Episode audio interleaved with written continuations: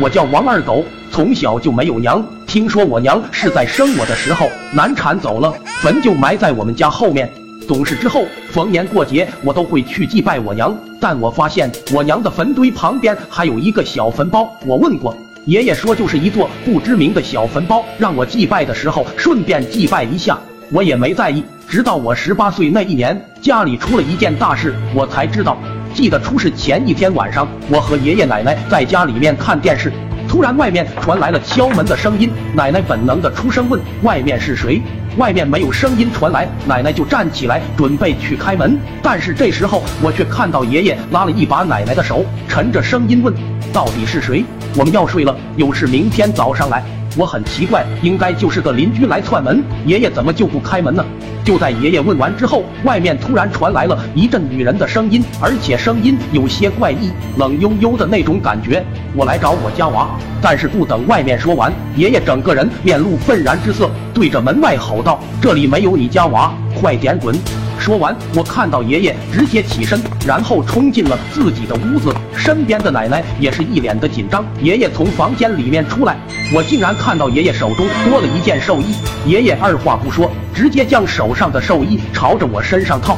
这可是死人才会穿的东西。我还发现这寿衣上有些奇怪的图案。总之，这寿衣充满了一种诡异。此刻，我心中一急，连忙问爷爷怎么回事。爷爷不争气的看着我说道：“你个二狗，让你穿你就穿，哪儿来那么多废话？”被爷爷这么一骂，我整个人愣在了原地。爷爷对我很溺爱，这还是第一次无缘无故的对着我发火。我就这么愣愣的让爷爷把这件奇怪寿衣给我穿上。穿完之后，我看到爷爷走进了厨房。不一会，竟然端来了一碗锅底灰。爷爷抓起碗里面的锅底灰，就朝着我脸上抹。我本能的躲开，终于忍不住再次问爷爷：“这到底是在搞什么？”